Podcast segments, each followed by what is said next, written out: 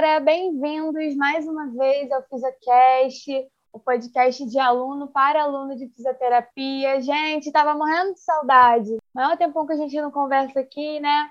Quem acompanha a gente no Instagram já viu que esse é o primeiro episódio do novo projeto do FisioCast, que é o ProUp. O projeto é um compilado de mini entrevistas semanais sobre os temas que vocês mais pediram para a gente lá pelo direct, né?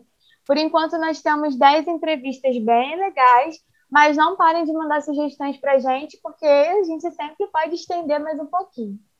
Nós achamos bastante pertinente começar é, trazendo nesse primeiro bloco um tema que tem sido, infelizmente, muito presente na nossa vida, tanto acadêmica como social, profissional, que é a pandemia é, do coronavírus, do Covid-19 com algumas perspectivas após esse um ano e quatro meses, desde o primeiro caso notificado do Brasil, a gente quer falar um pouquinho sobre como tem sido para esses novos profissionais, para essa galera que tem se formado do final de 2019 para cá. E para isso, a nossa convidada de hoje é a Rayane Pacheco. Ela se formou em fisioterapia no final de 2019 pelo UFRJ, 2019-2022, né? Atualmente, ela está cursando uma pós em UTI neonatal e pediátrica, trabalhou em hospital de campanha no Lagoa Barra, na pandemia, e atualmente ela trabalha em UTI adulta e pediátrica, no Hospital Glória Dor e no Hospital Pediátrico Juta Batista. E ela já trabalhou no Copa Dor também, seguiu aí pela Rede Dor. Bom, seja muito bem-vinda, Rayane, é um prazer ter você aqui com a gente arrumando um tempinho na sua agenda corrida de hospitais. Muito obrigada pela sua presença. Seja bem-vindo. Muito obrigada, Juliana. Obrigada, meninas do Fisiocast. Kézia, que fez o convite, entrou em contato comigo. Muito obrigada. Muito feliz de estar aqui. A gente que agradece a sua disponibilidade. Vamos lá, Rayane. Pergunta 1. Um. Ó, gente, vou explicar para a Rayane e vou explicar para vocês também. Esse projeto, ele consiste em mini entrevistas, então a gente não vai passar de 10, 15 minutos, são perguntas rapidinhas. Vocês vão ver que nós vamos ter dois episódios com a Rayane, então hoje a gente vai falar um pouquinho do, da formação e da inserção no mercado de trabalho com ela. E na semana que vem a gente vai ter um outro episódio continuando a conversa. Então, quem quiser ver o final da história, fica com a gente. Bom, Rai, a gente sabe que você mal se formou e já veio a pandemia, né? E aí, com isso, muita coisa mudou. Não só para a gente que ainda está na graduação, mas também para quem estava ingressando no mercado de trabalho, também para quem estava ingressando na graduação. Então, conta um pouquinho para a gente é, um pouco da sua experiência nessa transição. Então, essa transição para mim foi muito rápida, né? Mais rápida do que eu esperava uhum. e também muito intensa, né? Eu me formei né, eu peguei a colação de grau, no caso, foi final de janeiro, dia 28 uhum. de janeiro, que eu né, realmente dei entrada no Crefito. Mas um mês depois, assim, muito rápido, de entrar em contato comigo sobre o Hospital Glória Dom, um hospital que ia abrir. E nesse contexto né, do Covid, as coisas ainda estavam ali é, começando aqui no Brasil, né? Tava, uhum. Estávamos tendo casos, mas ainda não estava aquele boom. E eu fiz o processo seletivo, já comecei os treinamentos, e quando estava no treinamento para o Glória Dor, já me chamaram para o Copa Dor, aí emendei outro treinamento, e cerca uhum. de um mês depois desse começo, né, ali em março, veio a proposta do hospital de campanha, e eu aceitei, né, assim, foi uma escolha meio doida, assim, meio, meu Deus, não sei se eu vou conseguir, mas fui. É isso que eu ia te perguntar, desculpa te interromper, não. mas porque nesse, assim, nesse momento sair da graduação e ingressar no mercado de trabalho em meio a uma pandemia, né? Muita gente uhum. caiu de paraquedas na alta complexidade. Foi isso que aconteceu com você ou você já planejava ir, ir para a área dos hospitais? Então, eu já planejava, porque já era uma área que eu gostava, uhum. né? Tanto que eu, eu, quando me formei, já comecei com a pós, mas só que voltada, né, para pediatria e neonatal. Uhum. Mas eu já tinha experiência com UTI adulto, porque eu fiz estágio um ano no Copa Ah, então ali eu tinha contato, né? Eu fiquei seis meses na cardio, então tinha ali um contexto também de alta complexidade. Eu queria ir para essa área, mas não esperava que seria com tanta intensidade, né? E assim, com essa carga horária tão uhum. intensa, que foi ficar em três hospitais. Imagino.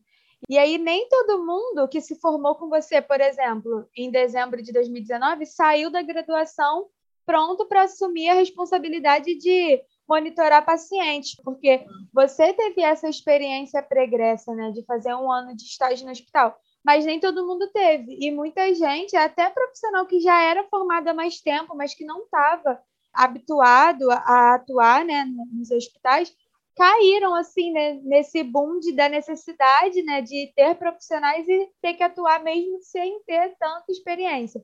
E como foi para você lidar com esses novos protocolos, com a responsabilidade de monitorar pacientes tão delicados, fora que teve, tiveram milhares de fake news em relação à medicação, Sim. um monte de opinião em relação a pronar e a não pronar, muitas surpresas, né? Porque no início cada hora tinha uma manifestação diferente, tudo ao mesmo tempo. Como foi para você? Olha, foi um boom assim de informações, né? Uhum. Primeiro que para você começar é, ali no Covid dá um medo, né? Ainda mais uhum. como recém-formado além já da responsabilidade que vem como peso, né? Você fala assim, cara, agora eu não sou mais estagiária, agora é o meu crefito valendo, né? Não, e fora o medo de ser infectada também, né, Rai? Porque mesmo não, com é, toda a parimentação... Isso. Assim, a minha vida nessa época mudou muito, eu me mudei, precisei me mudar por um tempo, inclusive, uhum. por conta disso, e ficar bem distante da minha família por esses Sim. mais ou menos três, quatro meses, assim, mais intensos. Caramba! É, mas quanto, assim, aos protocolos, uma coisa, assim, que foi o que me ajudou, assim, que eu acredito que toda a galera que entrou junto comigo, recém-formada, que também fez estágio comigo, foi uhum. a questão dos coordenadores e supervisores que a gente já conhecia. Então, assim, a gente já tinha é, um pouco mais de intimidade com eles, a gente já se sentia mais seguro, e eles também passavam muita segurança pra gente. Eram pessoas muito presentes, então a gente tinha ali acesso a eles, e sabiam também dos nossos medos, né? E a gente também se ajudava como equipe, né? Tanto os fisioterapeutas mais experientes, eles também ajudavam a gente, uhum. também se mostravam ali muito solícitos, né? Tudo que a gente precisasse. Uma outra coisa também que foi bem interessante foi que até a coordenadora do hospital de campanha foi convidada para fazer vídeos para o governo estadual acerca do uhum. Covid. Então ela compartilhou esses vídeos com a gente, falando sobre protocolos iniciais para o Covid, questão de é, pronativa, uhum. é, prona e ventilação mecânica, um básico assim do que estava sendo feito no mundo. Claro que depois disso, muita coisa mudou, foram, outras coisas foram sendo descobertas, Sim. foi sendo usado Senaf, VNI, coisas que no começo a gente não tinha, né? A gente não, uhum. assim, não usava, né? Por medo, por aumentar, né, a propagação de partículas, sim, então... Sim. E, assim, uma das surpresas da doença que, pra gente, acho que teve um impacto muito forte, é a questão da hipoxemia silenciosa.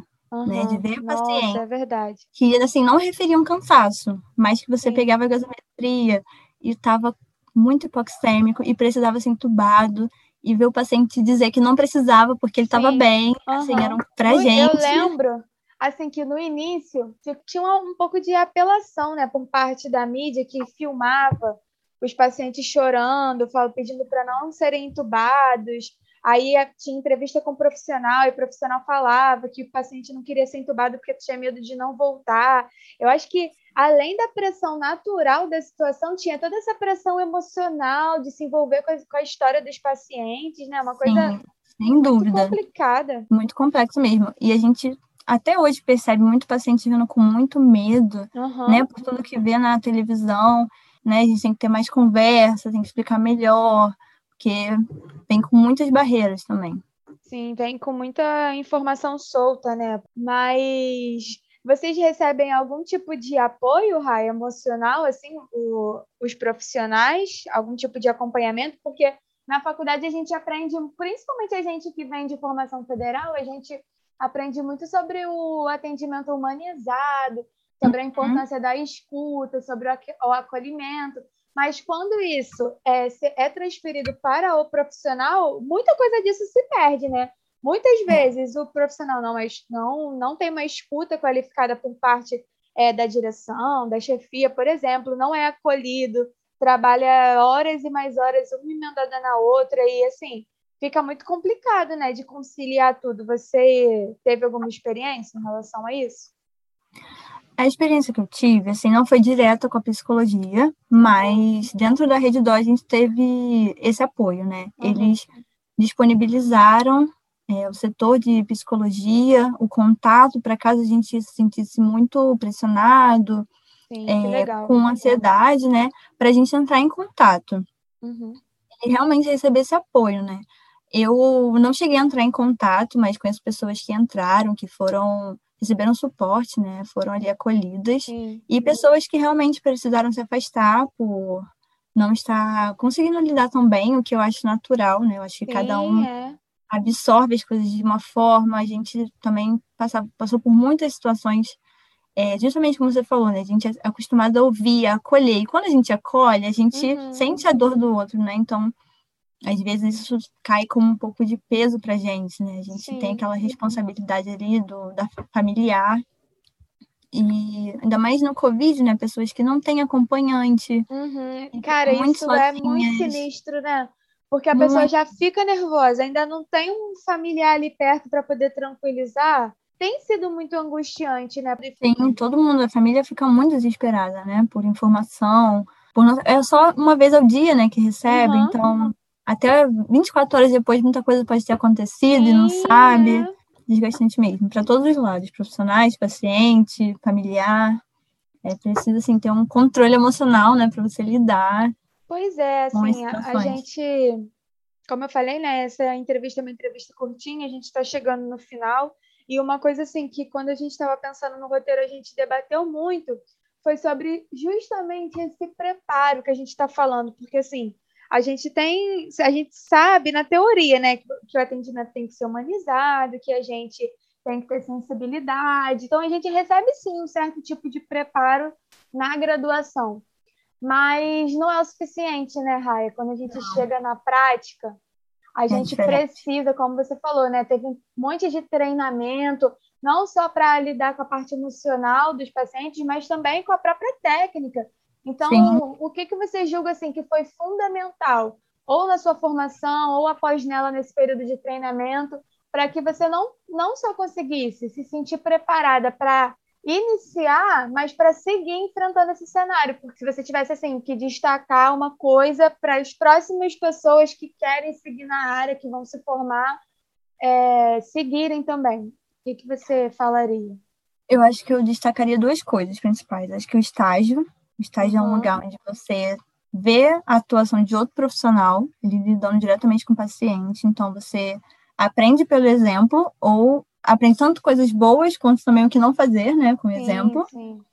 E a troca de experiência. Eu acho que nos momentos que você, vocês tiverem oportunidade né, de conversar com um profissional, uhum. seja qual área for, vocês trocarem muito, né? Porque ali ele vai estar tá mostrando é, a percepção dele, o que, que ele fez, como ele resolveu, como ele agiu. Então, uhum. Então, acho que isso ajuda muito. Principalmente também nos estágios, né? É, os supervisores que eu tive, principalmente nos seis meses da cardiologia, foram maravilhosos, conversavam muito comigo, eu também fazia muita pergunta. É, porque aí você vai assimilando, assimilando né? Eu Sim. tive uma, uma supervisora de estágio que ela falava assim para mim, me copia. No início, assim, no primeiro mês, ela falava assim, é sério, me copia, me copia, porque é, você vai me copiar e aí você vai aprender a fazer do jeito que eu faço. E quando você tiver segurança, você vai desenvolver a sua forma de fazer, mas no início, me copia. Eu falava assim, como assim? Porque a gente aprende, né, na, durante a vida escolar, nem só na graduação a gente tem que entender que não adianta decorar, que você tem que é. entender é. o que está uhum. acontecendo. Mas depois fez todo sentido, porque eu olhava o que, que ela estava fazendo e aí eu copiava realmente. E aí quando eu via o resultado, eu ficava assim, cara, realmente isso funciona e funciona por causa disso, disso e disso. Então era muito mais fácil. Então quando você falou logo no início, né, que ter o supervisor, que você conhecia, que você tinha abertura, tinha intimidade, fez toda a diferença, eu me lembrei na hora dessa situação, porque realmente você ter alguém que te passa, passa segurança, né? E que tem, assim, Sim. sabedoria na hora de ensinar, paciência, faz com Sim. que a gente aprenda e que a gente se torne profissionais tão bons quanto ou até melhores, né? Sim, com certeza. E essas minhas supervisoras também, elas é, me explicavam também essa questão emocional, como influenciava o paciente no tratamento, a questão uhum, da ansiedade, uhum. que eu acho que é o que mais afeta em qualquer tratamento, Sim. né? Principalmente nós precisamos ali da interação do paciente, a ansiedade, a gente tem que ir ali aprendendo a lidar, ver o jeito do paciente, é, perceber se a gente precisa esperar mais, né? Assim, e tendo essa experiência, pela experiência a gente vai aprendendo, né? Mas trocar já ajuda muito. É muita coisa, né, Rai, ao mesmo tempo. Muito. Bom, não é só técnica. Não é, né? Tem muita coisa envolvida. Deixa um recado aí para quem está se formando agora, para quem já vai se formar no final do ano. Bom, primeiro, sei que o medo vai ser normal, vai sentir medo, é normal em qualquer área, mas vá com coragem, né? É, não tenha medo de perguntar, não tenha medo de pedir ajuda, isso é fundamental. E se dedique, continue se dedicando, não desanime com a pandemia, porque as oportunidades vão aparecer. Estuda, galera, vamos estudar. Beijo, Rai, muito obrigada. Beijo. Até muito semana que vem. Semana que vem. Até. Muito obrigada, galera. Esse foi o nosso episódio 1 do Projeto Prop, do Fisiocast. Espero vocês semana que vem. Um beijo e tchau!